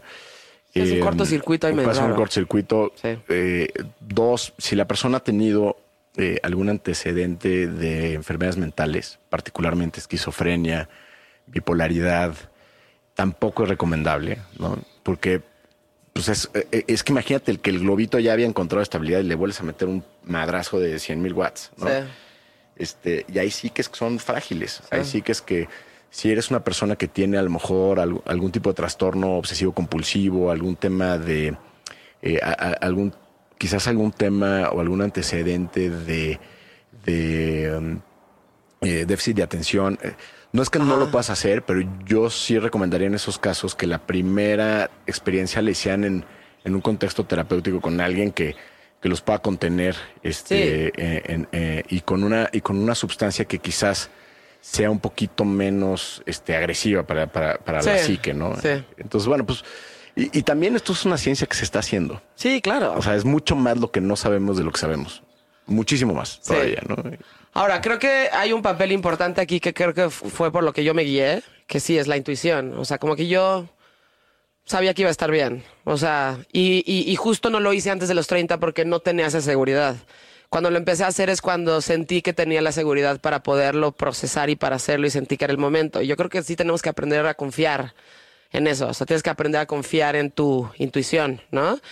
si tú sabes que vas a estar bien, auténticamente sabes que vas a estar bien, y no es una cuestión de que los demás te estén viendo, si tienes presión, incluso si eh, buqueaste la ayahuasca y ya la pagaste, si en ese momento no te sientes cómodo y no te sientes este que realmente muy, o sea, honestamente dentro de ti no estás preparado, también se vale decir, ¿sabes qué? No, güey. No es muy momento, exacto. Entonces hay que conectar con eso, ¿no? Y hay que conectar con la confianza que tienes en ti mismo y en la intuición que, que tienes. O sea, yo en ese momento dije, este es el momento. Vamos Y, a y hacerlo. eso es algo, eh, es algo curioso porque, bueno, una de las cosas que hacemos nosotros ahí en, en Reborn, que es acompañar grupos en un proceso de preparación. eh, normalmente cuando vamos a hacer una sesión de dosis alta, este, son cuatro semanas de preparación. Y hay una etapa de la preparación que se presenta en un alto porcentaje de los participantes, que es eh, cuando empieza a manifestarse la resistencia. Ajá. Y, es, y, y ahí es donde puede ser un poquito engañoso, ¿no? Sí. Porque a veces el saber que vas a hacer una sustancia así, empieza a sentir resistencia, empieza a sentir miedo, empieza a sentir respeto, empieza a sentir duda. A veces la mente del ego empieza a jugar ahí decir, no, pero, pero es que no sé qué, pero es que igual no es buena idea y tal, tal, tal, tal. Sí. Entonces, creo que, creo que eh, eh, a veces no es tan evidente distinguir entre, entre resistencia e intuición cuando la intuición te está diciendo no lo hagas. Ok. Y desafortunadamente en esta sociedad y en este mundo occidental no somos muy buenos, no nos han enseñado a desarrollar la intuición. Sí, no nos han Todo es piénsalo. Bueno, a ver, ¿no? Y tú estás ahí tratando de analizar por qué debes de hacer ayahuasca Sí. o no. Y no es de analizarlo. Exacto. Entonces, Sí. yo, yo creo que ahí este, no hay una respuesta eh, y justamente es eso, es, es, es, la intuición, decir, a ver, me estoy enfrentando a la resistencia de, de hacer este proceso por lo que implica y por lo que va a implicar, Ajá. o no me estoy sintiendo confiado y estoy sintiendo miedo por hacer esto y, y, y- quizás no es el momento para hacerlo, ¿no? Sí. Pero no es evidente, es... es- Bueno, o sea, exacto. Ahora, si es un go, es un go. O sea, también si intuyes, Sí. oye, me, me siento muy bien, estoy confiado, estoy en un lugar seguro, estoy con en el lugar, en el momento adecuado, pues vas. Probablemente ahí está el regalo, ¿no? Detrás de esa experiencia. Esa es una buena pregunta. Por ejemplo, ¿cuándo sabes que es este intuición? ¿Y cuándo sabes que es este tu mente diciéndote sí, güey, no va a haber pedo? Yo creo, que, Vas"? yo creo que la primera, o sea, la, la primera pregunta que yo, que yo le haría a la persona sería, ¿de dónde viene tu curiosidad? Si tu curiosidad viene ¿O por qué lo quieres motivada- hacer? eh, Pero a veces, a veces el por qué lo quieres hacer responde a, de dónde viene la curiosidad Ah, ok, de hacerlo. Y la curiosidad muchas veces es, tengo la curiosidad externa, esa que mata al gato, esa de, no, a ver, sí, a sí. ver, ¿no? Este, A porque ¿qué ya pasa? escuché y porque pues, este, no me quiero quedar fuera de la plática y todos mis amigos ya lo hicieron. Ajá. E- Esa es una curiosidad bastante peligrosa. Sí. Si es una curiosidad interna, si es una sensación de hay algo que quiero descubrir de mí, estoy sintiendo que esto claro. me va a llevar a conectar con algo mío, creo que es una curiosidad más, Sí. más positiva, más sana. Sí, sí, sí, ¿no? sí, sí. Eh, y, y, y- y yo creo que también eh, confiar mucho en que, sobre todo con estas plantas de poder, este, la ayahuasca, la mezcalina, eh, los mismos hongos, en, en un contexto de, de ceremonia, de, de ritual, confiar que, que si la planta te quiere ahí, te va a tener ahí. Sí. Te va a ir abriendo las puertas y todo Sí. se va a dar. Sí, exacto. Al igual que cuando de repente estás neciando con que ir hacia ayahuasca, que si te poncha la llanta del coche, Sí, se te- es como, güey, lee las Ese- señales. ajá. No vayas. Eso, es, eso que estás diciendo podría parecer una pendejada, pero no lo es. O sea, es. Gracias. No, no, no. es que la gente creo que no lo piensa y hace cuando me a mí me han preguntado, oye, güey, debería hacer esto, debería hacer el otro. O Es justo eso. Le digo, a ver, en el proceso en el que vas, a ver, uno, ¿por qué lo quieres hacer? ¿No? Y dos, decide hacerlo o no hacerlo, pero si decides hacerlo, ve, lee todas las señales, ¿no? Este, si todo el proceso hasta que llegaste a estar sentado ahí y te dan la toma, es fluido, es natural, se dan las cosas, nada lo está obstruyendo. Si todo fluye, aunque tengas miedo, porque sí se tiene miedo la primera vez que es ayahuasca, la neta. Pero eso es bien, está Sí, bien. eso está bien. miedo. Eso es válido. Yo me Sí. estaba cagando la primera vez que iba a hacer ayahuasca, válido, ¿no? súper válido. Este. Me estaba cagando, pero había algo adentro de mí que decía, quiero hacer esto y lo voy a hacer. Me estoy cagando, sí, pero lo quiero hacer. Y quiero ver qué hay atrás de eso y quiero saber esto. es- Quiero ver qué hay dentro de mí eh, a través de ese proceso. ¿no? Y sabes que es como, imagínate que te hablara mañana Elon Musk y te dice, te vas hacia la luna, ¿no? Te ganaste un premio para subirte unos de estos cohetes que tiene ahora, ¿no? Ajá. Este, pero necesito que te prepares. Sí. Le haces caso al cabrón. Obvio. ¿no? O sea, te dice, oye, tienes que seguir esta dieta, tienes que hacer ejercicio, tienes que meditar, tienes No te que- rifas, ah, no. Tienes que preparar tu Sí, intención, sí, sí, tienes que escribir, tienes que este, estar con un coach o con un terapeuta, con un acompañador que te, que, te- que te ayude a, a descifrar con, con mucha profundidad tu intención, para qué lo vas a hacer, etcétera. No lo dudarías ni un minuto. Ni un minuto. Entonces yo creo que para mí eh, también honrar estos procesos y poder llegar a la profundidad de lo que te pueden mostrar eh, representa, o sea, tú em- cuando decides hacer ayahuasca, ahí empieza tu viaje, ahí empieza tu proceso. Sí. Y lo tienes que honrar y Sí. tienes que ser, yo creo que ahí muy eh, responsable con, de- con- la preparación, con, Sí. con cómo, cómo, cómo llevas tu cuerpo a ese lugar, cómo Sí. llevas tu mente a ese lugar, cómo, qué, qué procesos emocionales te atreves a abrir y a tocar Sí. para que ahí la planta, el espíritu, con lo que sea que suceda allá adentro, realmente te dé los regalos que esas plantas te pueden dar. Yo creo que mucha gente lo hace sin estas preparaciones y puede ser que no tengan una mala experiencia, pero creo que se quedan muchas veces en, en- en experiencias pues un poco más en la, superficie, ¿no? En la parte Sí, visual, en sí. la parte emocional, un poquito, tal, tal, tal. Sí. Creo que desaprovechamos un gran regalo que nos da pues la naturaleza o como Sí. le queramos llamar, ¿no? Eso que dices es muy importante porque independientemente de la preparación física y mental que tienes para poderlo hacer, sí tienes que tener muy claro que sí te va a ir mucho mejor si tienes una intención clara, ¿no? Y si estás dispuesto a abrir todas estas cosas que se te van a abrir, ¿no? Y soltar, ¿no? Y si lo tienes, eso lo tienes muy, muy, muy claro, y muchas veces eh, ni siquiera tienes que tener tu in- intención clara, pero sí tienes que saber cómo, ¿sabes? O sea, tienes que estar dispuesto y preparado y abierto a que te revuelque la ola y eso lo tienes que tener muy presente, porque sí, como dices, o sea, la medicina entra. Y si tú no estás dispuesta a soltar, pues sí, güey, te puede ir más o menos bien, pero no vas a tener la experiencia que la planta realmente te puede dar si hubieras estado dispuesto y si lo hubieras procesado con más tiempo antes de. 100%. Y es como cualquier cosa en la vida, ¿no? Sí. O sea, el resultado va a ser proporcional a tu preparación. Sí. O sea, si vas a hacer un maratón y decides hacerlo 15 días antes y saliste a joguear este, dos Sí, semanas antes, te- igual te vas a lastimar, igual no lo vas a disfrutar, igual, o sea, te vas... te- No le vas a sacar tanto no le vas provecho. a sacar provecho a la experiencia. claro. Entonces, yo creo que es, es en el mismo sentido. Y aquí eh, creo que sí es importante hacer la aclaración. Consumir información de lo que representa una experiencia como estas no Sí. necesariamente es una buena preparación. Ah, no. Yo, yo, yo a la gente que entra en los programas les digo, a partir de ahorita, nada de meterte a, este, a Netflix, a, Ah, sí. a ver Eso no sirve de nada, eh, de nada. Pero mucha gente como que siente que eso les va a dar un punto de referencia y lo que normalmente sucede cuando llega alguien que trae mucho bagaje informativo de no, y entonces yo ya leí que la experiencia y que tal, y ya vi el documental, y ya vi... Y lo que sucede es que llegas con una bolsa gigantesca de expectativas y Sí. de conceptos Sí. que justamente lo que sucede en una experiencia como esta es que se derrumban todos los conceptos. Y tienes una experiencia que es absolutamente única, individual, irrepetible, Sí. ¿no? Que no va a hacer ningún sentido con ningún documental que hayas visto, con ningún libro que hayas leído. Entonces, a veces yo lo que recomiendo como parte de la preparación es des- desintoxica de información tu mente Sí. y haz otras cosas. Lee libros, este, eh, escucha música, medita, sal, camina en la naturaleza. O sea, conéctate contigo. Sí. No, no con ideas con- que, que crees que vas a llegar O con como- viajes de otras personas, güey. Sí, que también eso pasa Sí. muchísimo. Es que a mí me dijo mi amiga que no sé qué, tal, tal, y que vomitas muchísimo, y entonces yo no quiero vomitar.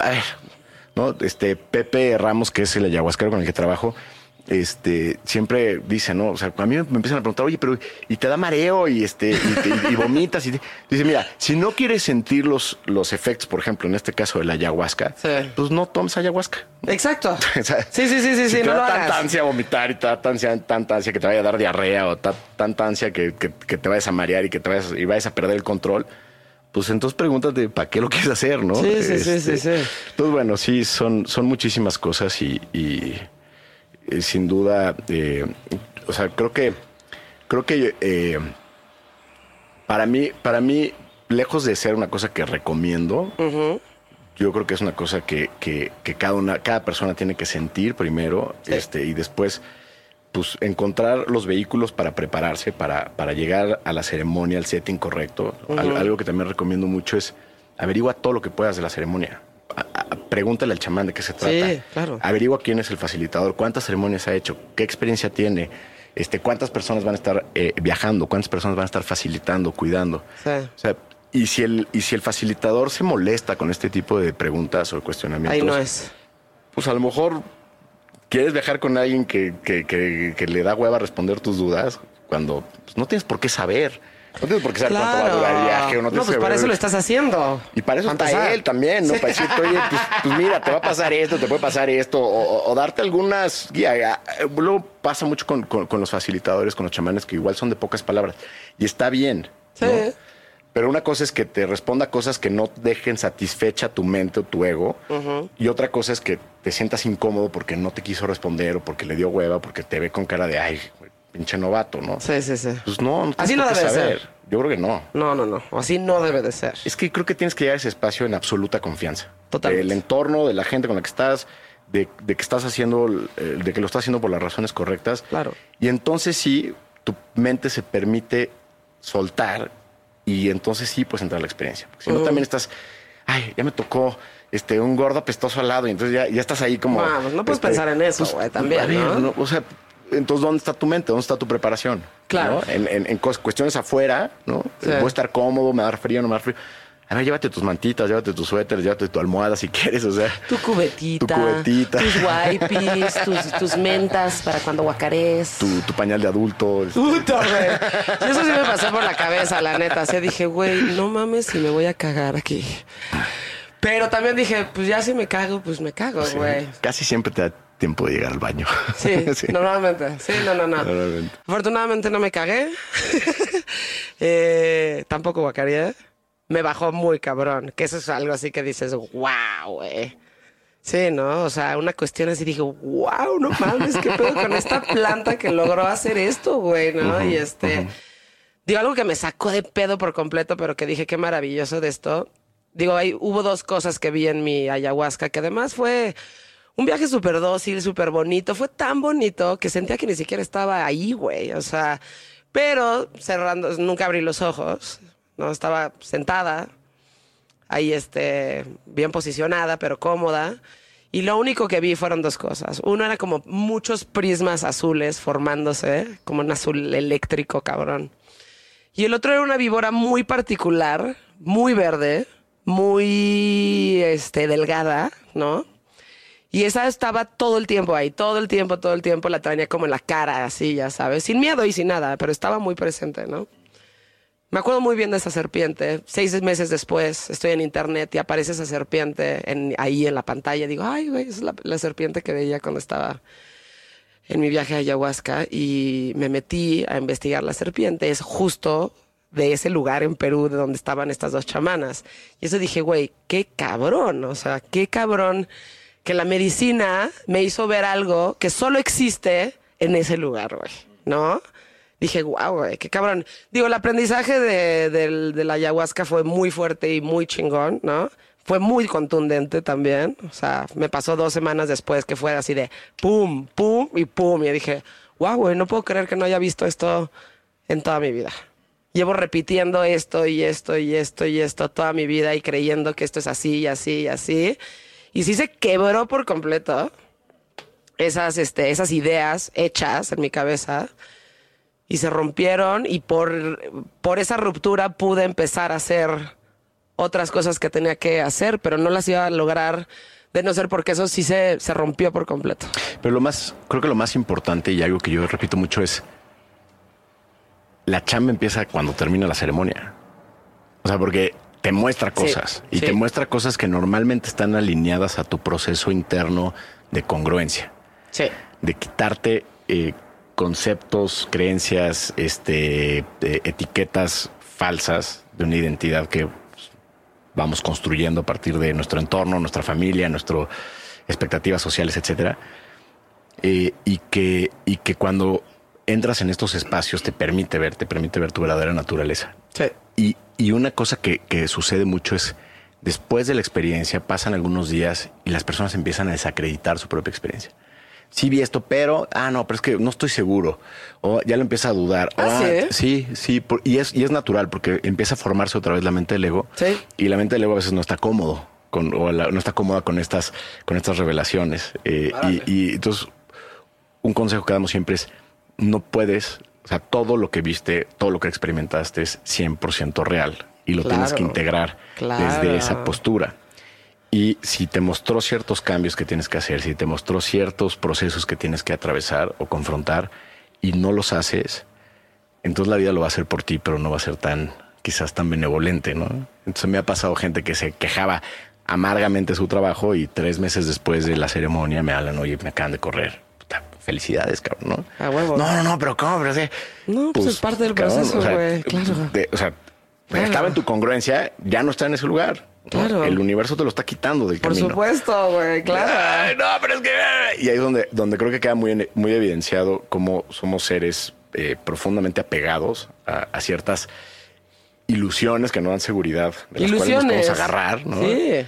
Eh, pero, esa, pero ese apego se convierte en, en- en muchos sentidos en, en la principal fuente de sufrimiento y en la principal fuente de, de no convertirnos en quien realmente nos venimos a convertir en esta vida, ¿no? Claro. Entonces, es muy bonito el regalo, pero hay que entrarle con todo, ¿no? Y a entrarle a decir, pues sí, probablemente esto me Y llegue que a venga lo que tenga que venir. Y lo voy a enfrentar como venga. Exactamente. Sí. Y güey, pues ahí te va, te- o sea, pues para eso fuiste, para que te revolcara. No te vas a quejar después de, pues de lo que pensaste o de lo que viste o de lo que, o sea, de lo que meditaste cuando estaba revolcando, güey. O sea, lo tienes que enfrentar y lo tienes que, lo tienes que ver, güey. Y lo tienes que trabajar. Y si no Sí. lo trabajas, sí, también he tenido clientes y personas que, que han hecho algún proceso con- conmigo que después de dos o tres años no están en un mejor lugar. Afortunadamente no son la mayoría, pero Ok.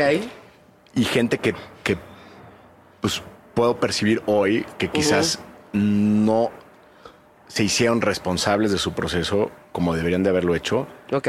y que pues de repente pues, "Oye, es que estoy otra vez y tal tal y a lo mejor me vuelvo a medicar o tal tal tal porque no estoy avanzando porque estoy otra vez atorado pero puedes ver que, que, pues, que quizás todas estas experiencias que les mostró a lo mejor el camino ciertos procesos a trabajar no, no, lo, no lo integraron de la manera, eh, de la mejor manera para realizar los cambios. Esto te tiene que llevar a, a- a- a- a generar cambios en tu vida, a, Sí. a nivel de tus relaciones, a nivel de tu cuerpo, de tu físico, de tu, este, de tu familia, de tu trabajo. Sí. Eh, y, y- y si no, y si no emprendes ese viaje interno después del viaje, eh, entonces también puede tener consecuencias, este, pues donde, donde esto al final del camino o después de unos años, este, digas, híjole, no sé si esto me hizo tanto bien, ¿no?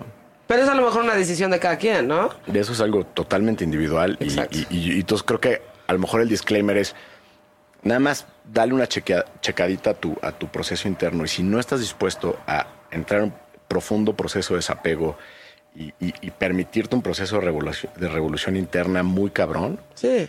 Aunque eso Entonces implique perder trabajos, aunque eso implique perder O, o divorciarte de la este, mujer con la que no eres relaciones, feliz, por supuesto. o- o- por supuesto. No sé, o sea, hay miles de Si cosas. no estás dispuesto a hacer eso, entonces mejor ni abras la puerta, güey. La neta. Quédate ¿no? en el Matrix y Quédate en la Matrix. perfecto, güey. Nadie te va a Exacto. juzgar, güey. Exacto, sí, sí, sí.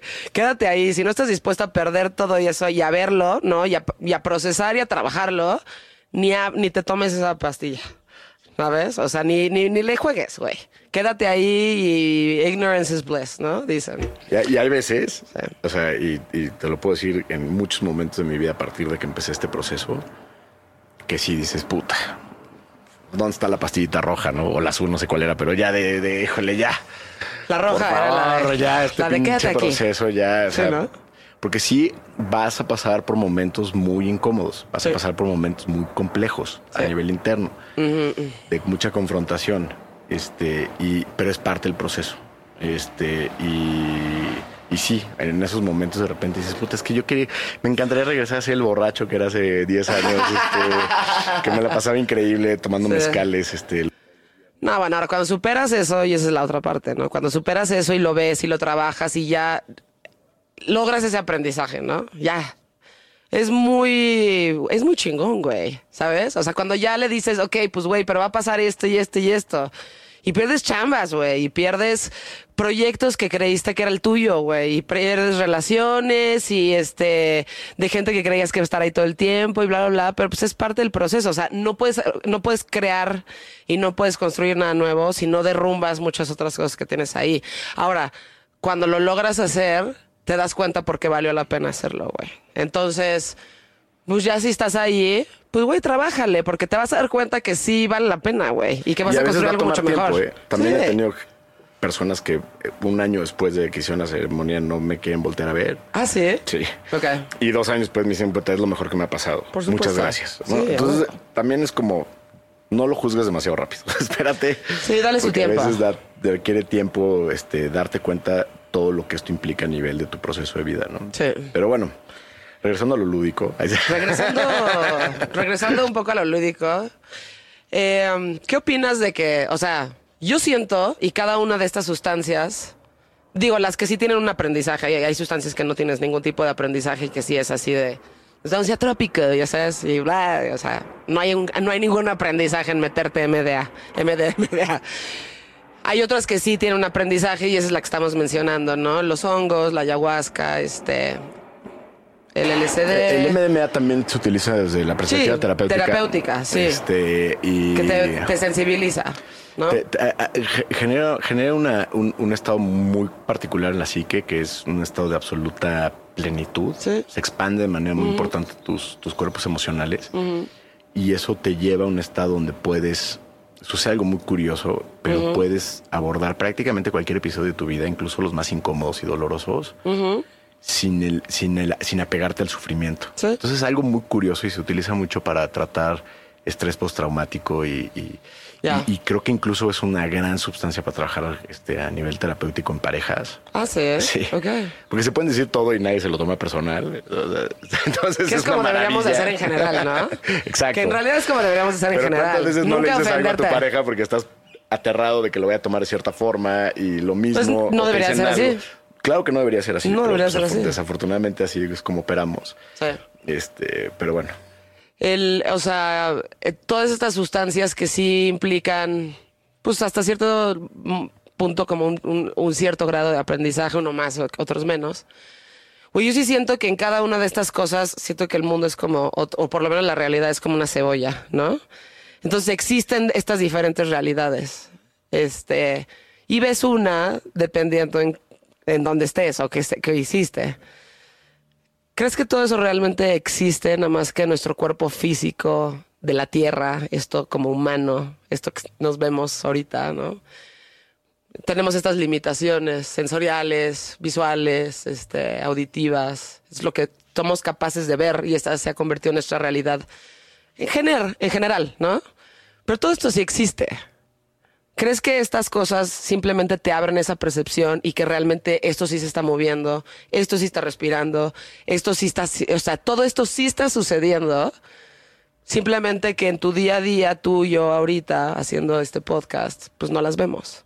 100%. Ok. O sea, de hecho, si no, sería una contradicción haber dicho todo lo que experimentaste es real y al mismo tiempo pensar que No, eso es- pero pues igual puedes estar en ácido, como me ha pasado un chingo de veces, y veo que la pinche alfombra pues se mueve, güey. O sea, la alfa- la- el tapete persa viene y se va y se emplea, ¿sabes? Y la- o sea, el tapete está ahí, güey. El tapete no se mueve cuando tú y yo estamos. Yo creo que, yo creo que lo que, lo que, lo que eh, parte de la labor de la psique es, es poder establecer unos filtros que nos permiten ac- accionar en una dimensión y en una y en, y en una y en un espacio, ¿no? En, un, Exacto. en un momento del tiempo y en un espacio.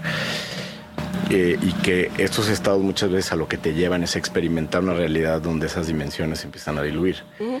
Eh, y, y- y entonces, pues de pronto puedes tener experiencias donde, donde estás viendo tu realidad desde, desde la infinidad de potenciales. O puedes este, de repente tener experiencias donde estás este, pues, siendo un animal o siendo o, o un personaje de otro momento histórico, ¿no? Eh, y, y- y creo que un poco lo que, como yo me explico eso, es que, pues al final del día, eh, la, la- la existencia de nuestro ser superior, de nuestro espíritu, de nuestra energía, ¿no? Sí se puede conectar a ese, a esa infinidad de otras realidades que existen. Exacto. Este, y que está bien que la psique funcione para mantenernos aquí, porque si no, no seríamos funcionales. O sea, yo creo Exacto. que un Pero esquizofrénico... justo por eso funciona aquí. Claro, yo desde esta Aquí. perspectiva, un esquizofrénico no está inventando lo que está viendo, es realmente lo está viendo y no está teniendo la capacidad de filtrar eso para poder Convivir en esta sociedad. Claro, y decir esto no está pasando aquí. Exacto. ¿no? Y, y que, y que eso lo, le permita vivir en esta realidad, en este momento, en, en este presente, ¿no? Exacto. Pero sí. Este, Pero esa es otra realidad, es la suya. Y esa yo realidad creo que es- existe. yo creo que es, es una realidad que está ahí Exacto, y que exacto. afortunadamente tenemos los filtros para no estar viviendo constantemente entre mundos y entre dimensiones, porque creo que sería pues muy probable que nos volviéramos locos en cómo, cómo entendemos la locura, ¿no? Como, Este, exactamente, como entendemos la locura. Y la locura es eso, es este. No ser socialmente funcional en esta realidad. yo creo que la locura es, es, es este, estar tan abierto que dejas de confiar en lo que estás viendo. Para mí la locura no es perder la cordura, es perder la confianza. Y cuando llegas a este punto donde ya no sabes qué es real o qué no es real, es, es cuando empieza a entrar, cuando, cuando esa, cuando esa, esa multidimensional, me- multidimensionalidad se convierte en un proceso aflictivo. Sufres. Sufres porque ya no sabes qué es y qué no es. Ok. ¿no? Este, y, y- y creo que. Pero, pero ves esquizofrénicos que han trasladado eso a creaciones artísticas increíbles, ¿no? O sea, o sea ve cualquier video de Björk. Esa, esa chava tiene esquizofrenia, 100%. O no, no tiene esquizofrenia, lo que tiene es una gran apertura y, y tiene la capacidad de, Sí. de ver dimensiones y de ver tal, y, conecta con eso para crear. Ok, chingón. ¿no? 100%. Claro. Pero, ¿dónde está la Ah. rayita, no? Exacto. ¿Y cuál es una cosa y cuál es otra? Y si fuera ella sin hacer música y nada más caminara por las calles de Islandia gritando o medicada, así la baba, ¿no? Ajá, dirías, güey, ¿qué le pasa a esta mujer? O sea, lleva, internenla, ya sabes. Pero lo tiene, tiene un este hace su outlet por medio de la música, ¿no? Y eso sí es socialmente aceptable por todos los demás que estamos aquí. Sí, y a ella misma le salvó la vida, ¿no? Y hay artistas y hay muchísima gente que, que encuentra en esas expresiones la capacidad de, de- de, pues de canalizar o de encontrar un balance en esta existencia a pesar de estar a lo mejor viviendo entre mundos, ¿no? Si alguien tiene esta, o sea, si tiene esta curiosidad, güey, de hacer esto, ¿qué les recomiendas tú? O sea, ¿qué hacen? O sea, quiero hacer esto, pero sí quiero ir a terapia, quiero, o sea, ¿qué hacen? ¿Cómo se acercan? Yo creo que, o sea, yo creo que, o sea, buscar información y acercarse con gente que les dé la tranquilidad y la credibilidad. O sea, yo creo que hay muchas personas allá afuera que lo hacen bastante bien. Ajá.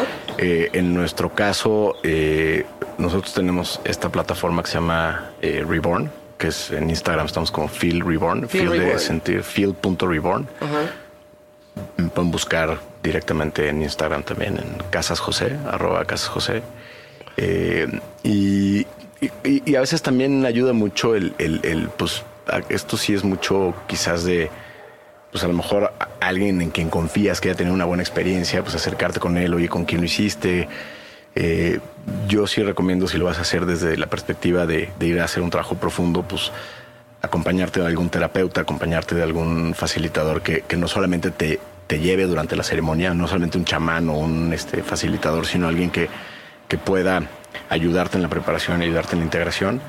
Eh, y eh, hay algunos psicólogos que, que- que- conocen de esto. Sí. Eh, también hay algunos psicólogos que no conocen de esto y también yo creo que eh, ahí tengo mis ciertas reservas en el sentido de que igual llevas un proceso terapéutico, pero igual vale la pena hablar con alguien que, que conozca este tipo de estados Eh, y mm, informarse. O sea, yo creo que lo importante es eso, informarse y, y- y también entrar en este proceso de conexión con la intuición y decir, a ver, si es, si no, y, y- qué, qué sustancia me está llamando y qué tipo de proceso me está llamando y, y seguir esa parte, ¿no? Seguir Claro. un poco el- la intuición y el corazón, porque esto no es de cabeza. Sí, esto no es de cabeza. Sí, es completamente de intuición. Sí. ¿No? A ver. José, muchas gracias por tu tiempo. Espero que esto haya sido informativo y entretenido a, a la vez. y este. Como la hora nacional. Se trata, se tra- ajá, pues se trata de que esto es- se hable de este tipo de, de- de temas, que la gente no tenga miedo, sino que pues sí lo experimente. Si lo van a experimentar desde la forma lúdica o no, pero si lo quieren hacer desde un este, ambiente regulado, pues, este, ya sabes, con preparación, con gente que sabe lo que está haciendo y que te pueden realmente ayudar, pues que se acerquen contigo. Perfecto. Muchas gracias a ti, José. Esto se llama Insolente. Los pueden escuchar un capítulo cada viernes. Es una producción de We Rock y de One Amor. Y lo escuchas en todas las plataformas, incluyendo Spotify, Apple, Amazon y Google. Adiós. Eso es insolente con Joana Piroz.